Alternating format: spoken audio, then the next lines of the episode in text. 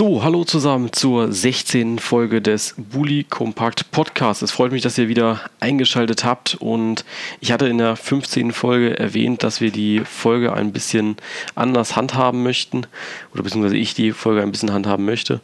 Äh, das werde ich heute noch nicht umsetzen, einfach weil ich äh, ja so viele spannende Themen ja, rausgefunden habe, so ein bisschen.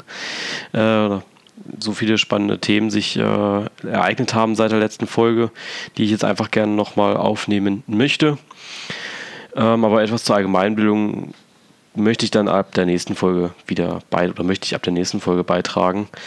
Äh, deswegen werden wir uns heute erst nochmal das Thema mit der Spielabsage in Lotte so ein bisschen auffühlen, ähm, weil es da ja auch so ein paar Ungereimtheiten gab mit der Absprache bei beiden Trainern, mit den Trainern, mit den Verantwortlichen bei beiden Mannschaften.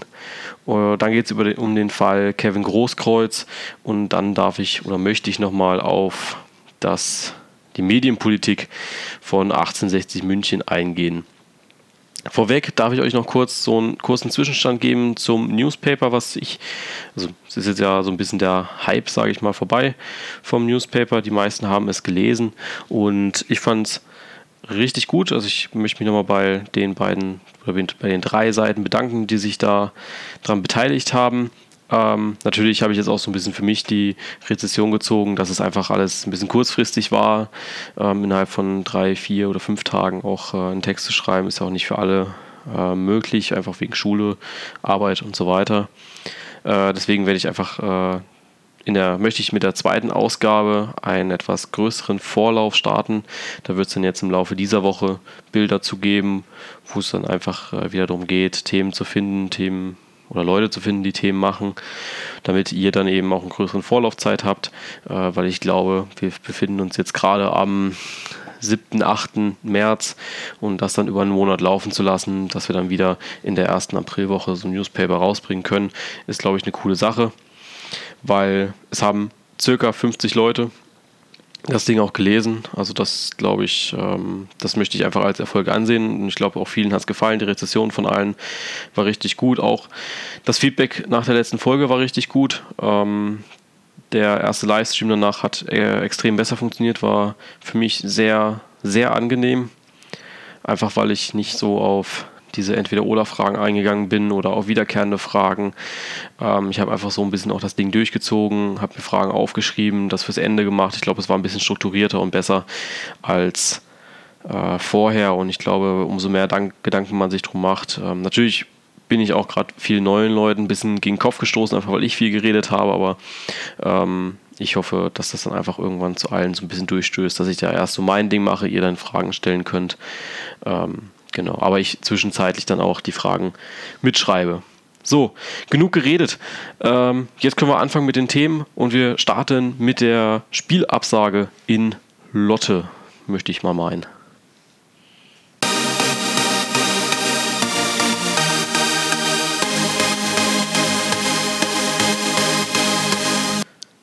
Am Dienstag, den 28. Februar, sollte im Frimo-Stadion in Lotte eigentlich das DFB-Pokal-Viertelfinale zwischen den Sportfreunden Lotte und Borussia Dortmund ausgetragen werden. Doch, ja, Pustekuchen.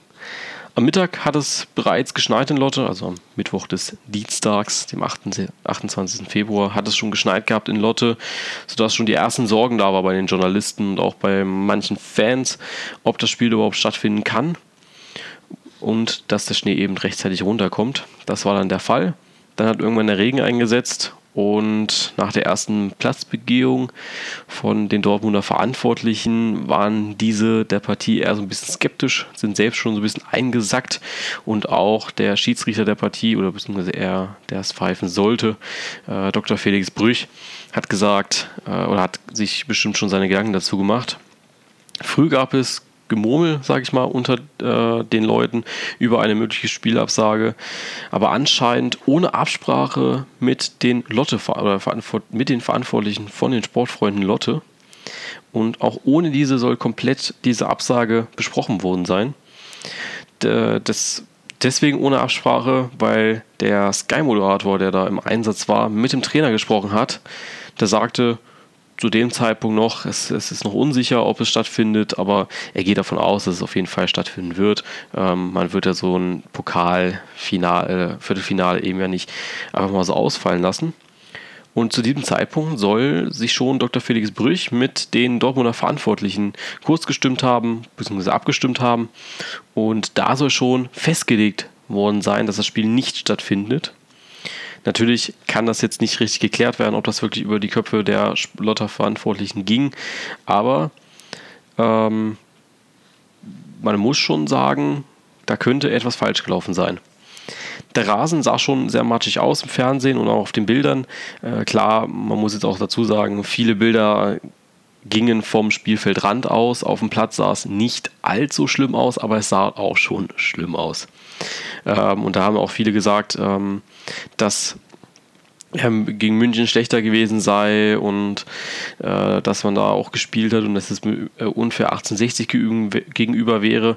Und da muss man auch einfach sagen, dass es äh, von Fall zu Fall entschieden werden muss und Dr. Felix Brüch da ja sein, äh, die richtige äh, Entscheidung getroffen hat, finde ich. Meiner Meinung nach war die Entscheidung eben richtig und ich finde es nicht gut, dass wahrscheinlich über den Kopf von Lotte entschieden wurde.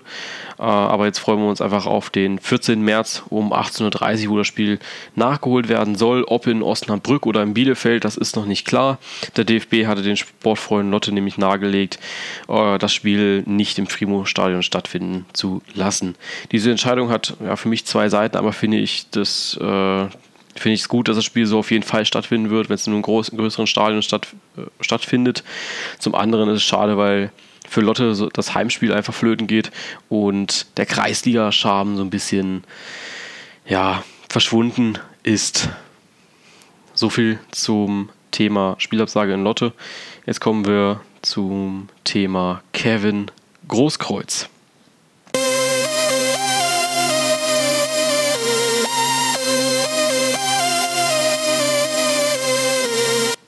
Und da sind wir beim Thema Kevin Großkreuz.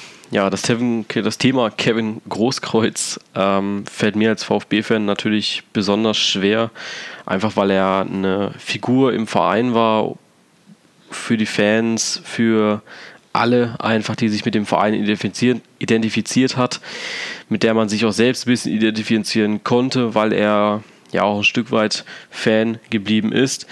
Der Verlust für die Mannschaft ist, naja, über, äh, ja, kann man sich drüber, kann man drüber diskutieren, sage ich jetzt einfach mal. Der Verlust für die Fans ist äh, ja unglaublich und einfach enorm. Und für die Fans ist er einfach nicht zu ersetzen. Ich glaube, wir sind uns alle einig, wenn ich sage, dass Kevin Großkreuz nicht der größte Fußballer ist, aber er war einer, der die Fans verstanden hat, aber weil er lange selbst noch Fan geblieben ist. Und für alle, die es eventuell tatsächlich nicht wissen, warum wir jetzt über Kevin Großkreuz reden, beziehungsweise warum so viel über ihn geredet wurde, äh, möchte ich noch einmal kurz äh, ja, wiederholen, was so in der verhängnisvollen Nacht passiert ist.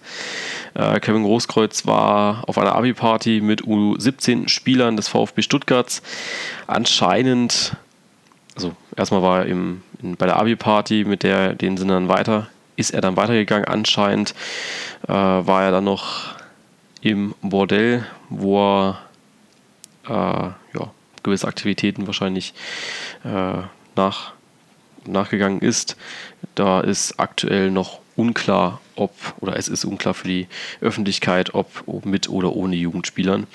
Später bei einer Prügelei mit anderen Jugendlichen wurde er dann verletzt. Ähm, deswegen kam das alles auch so ein bisschen an die Öffentlichkeit, sage ich mal, weil er im Krankenhaus war. Und der Verein zog relativ schnell die Konsequenz dazu und löste im Einvernehmen mit dem Spieler den Vertrag auf. Es ist einfach sehr schade und man kann sich äh, nur bei Kevin Großkreuz, glaube ich, als VfB-Fan bedanken, äh, was er geleistet hat. Und ja, das ist äh, extrem, eine extrem große Geste von ihm, sage ich mal, die er gemacht hat beim Abstieg, dass er da sofort gesagt hat, nee, ich bin dabei. Ähm, und deswegen fällt es uns allen, glaube ich, extrem schwer, auch, also gerade VfB-Fans, äh, zum Tagesgeschäft überzugehen. Ähm, äh, auch beim Spiel gegen Braunschweig jetzt am Montag hat man es so ein bisschen gemerkt, dass äh, da doch so dieser absolute Wille von Kevin fehlt. Ja, man würde ihn vermissen, aber ich glaube, es ist ganz gut, dass er sich jetzt erstmal ein bisschen aus dem Profifußball zurückziehen möchte. Die Pressekonferenz war einfach sehr, sehr, sehr emotional. Wer sie nicht gesehen hat, ähm, kann das gerne mal auf äh, Sky Sport News HD äh, sie anschauen auf der Facebook-Seite. Da gibt es das komplette Interview, beziehungsweise die, letzte, letzte, äh, die komplette Presse, oh, die komplette Pressekonferenz noch einmal im Video. Ähm, ich muss einfach noch dazu sagen, dass ich ihm sehr, sehr großen Respekt entgegenbringe, weil er einfach in dieser Situation noch zu seinem Fehler stand ähm, nicht jeder hätte, glaube ich, dann noch sich den ja, Journalisten gestellt. Ähm, er ist noch gekommen, hat gesagt, okay, komm, äh, er muss wahrscheinlich nochmal auf diese PK. Ähm, ich glaube nicht, dass es auch viel, oder ich glaube nicht, dass da ein Zwang vom Verein war, die gesagt haben, du gehst jetzt noch hin und rechtfertigst dich. Er hat dann noch ein großes Statement einfach hinterlassen und das ist einfach äh, extrem groß von Kevin Großkreuz und da kann man nur sagen, äh, Respekt, ja. Respekt und schade, dass er jetzt die Bühne verlässt. Ja, zum einen ärgerlichen Thema, zum kommen wir dann zum nächsten, ja, ich sage jetzt mal so ein bisschen Skandal auch, ähm, zu 1860 München und deren Verbot, Journalisten oder deren Verbot gegenüber Journalisten, ihnen Fragen zu stellen.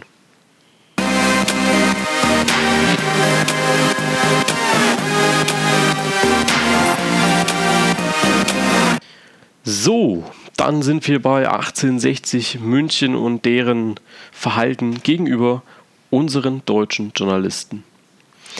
Ja, das Thema war in der Berichterstattung eher untergegangen und da sollte es eigentlich in Deutschland recht große Wellen, dabei sollte es in Deutschland einfach recht große Wellen schlagen, aber tatsächlich berichtet hat fast keiner drüber. Ähm, es geht um die Spieltags-PK zum Spiel 1860 München gegen den FC St. Pauli. Vor jedem Spieltag, das weiß glaube ich jeder, äh, setzen sich die Trainer oder stellen sich die Trainer den Fragen den, der Journalisten. Und ja, da saß dann eben eine Bildreporterin, die eine Frage gestellt hat. Eine Frage, die ja, nachvollziehbar ist Nämlich, wie sich Stefan Eigner im Training geschlagen hat, in, den letzten, oder in der letzten Trainingswoche geschlagen hat und ob er diesen äh, Konkurrenzkampf annimmt und ob er eine Option für das Spiel gegen den FC St. Pauli sei.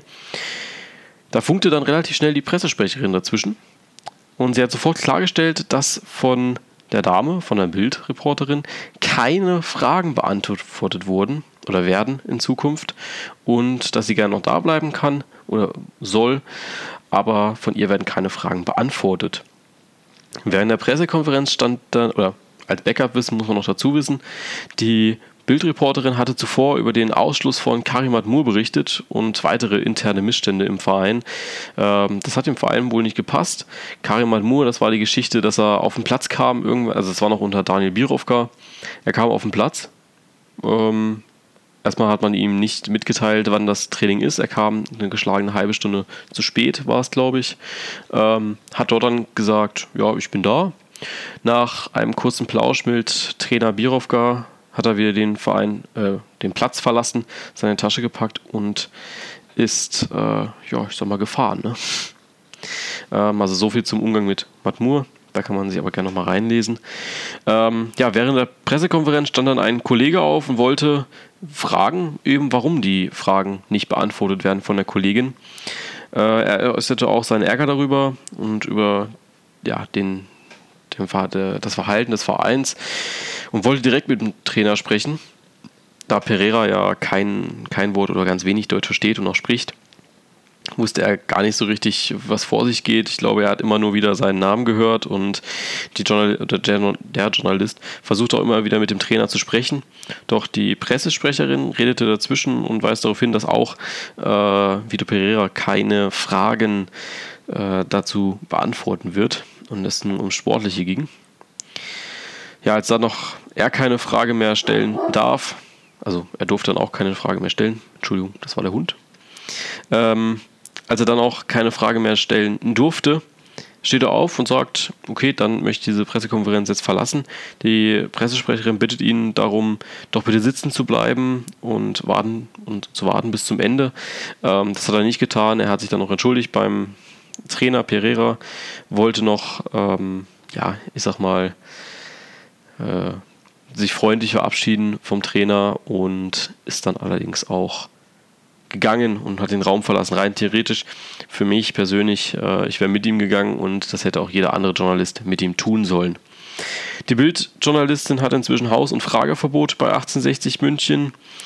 Und was man auch dazu wissen kann und darf, die Öffentlichkeit und Zuschauer im Internet haben von den Hin und Her nichts mitbekommen, da die Übertragung gestoppt wurde, sprich Schwarzbild war so lange die Diskussion ging, das war irgendwie dreieinhalb bis vier Minuten. Ähm, und der Grund, als Grund hatten sie dann ausgelegt, meiner Meinung nach, ich glaube, das war so, das waren technische Probleme anscheinend. Ähm, für mich das Verhalten des Kollegen das vollkommen richtige Verhalten. Ähm, und alle anderen Journalisten in Deutschland hätten ebenfalls äh, darauf bestehen müssen, aufzustehen und zu gehen. In Deutschland herrscht die Pressefreiheit und Journalisten sind dazu da, um aufzuklären, was Vereine vertuschen möchten. Also eben auch solche Sachen wie bei Karim Madmur oder der Vorfall. Ähm, es kann nicht sein, dass ein Verein Fragen zum Sport verbietet.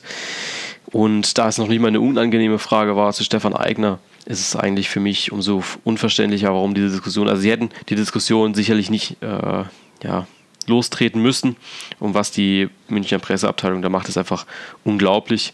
Ähm, inzwischen hat auch der Kicker angekündigt, keine Spielerinterviews mehr zu führen, bis äh, ja, sich das Verhalten gebessert hat, sage ich mal. Ich hoffe, dass es auf jeden Fall noch ein Nachspiel hat. Die DFL hat sich inzwischen geäußert dazu und hat gesagt, dass ähm, ja, dass 1860 München bisher nur auf Fragen nicht reagiert hat, die nichts mit dem Sport zu tun haben und dass ihr gutes Recht ist, darauf nicht zu antworten oder auf Statements zu antworten, die nicht in der Öffentlichkeit diskutiert werden oder auf äh, öffentlicher Basis äh, preisgegeben wurden. Ähm, deswegen ist da auch schon ein öffentliches Statement von der DFL da.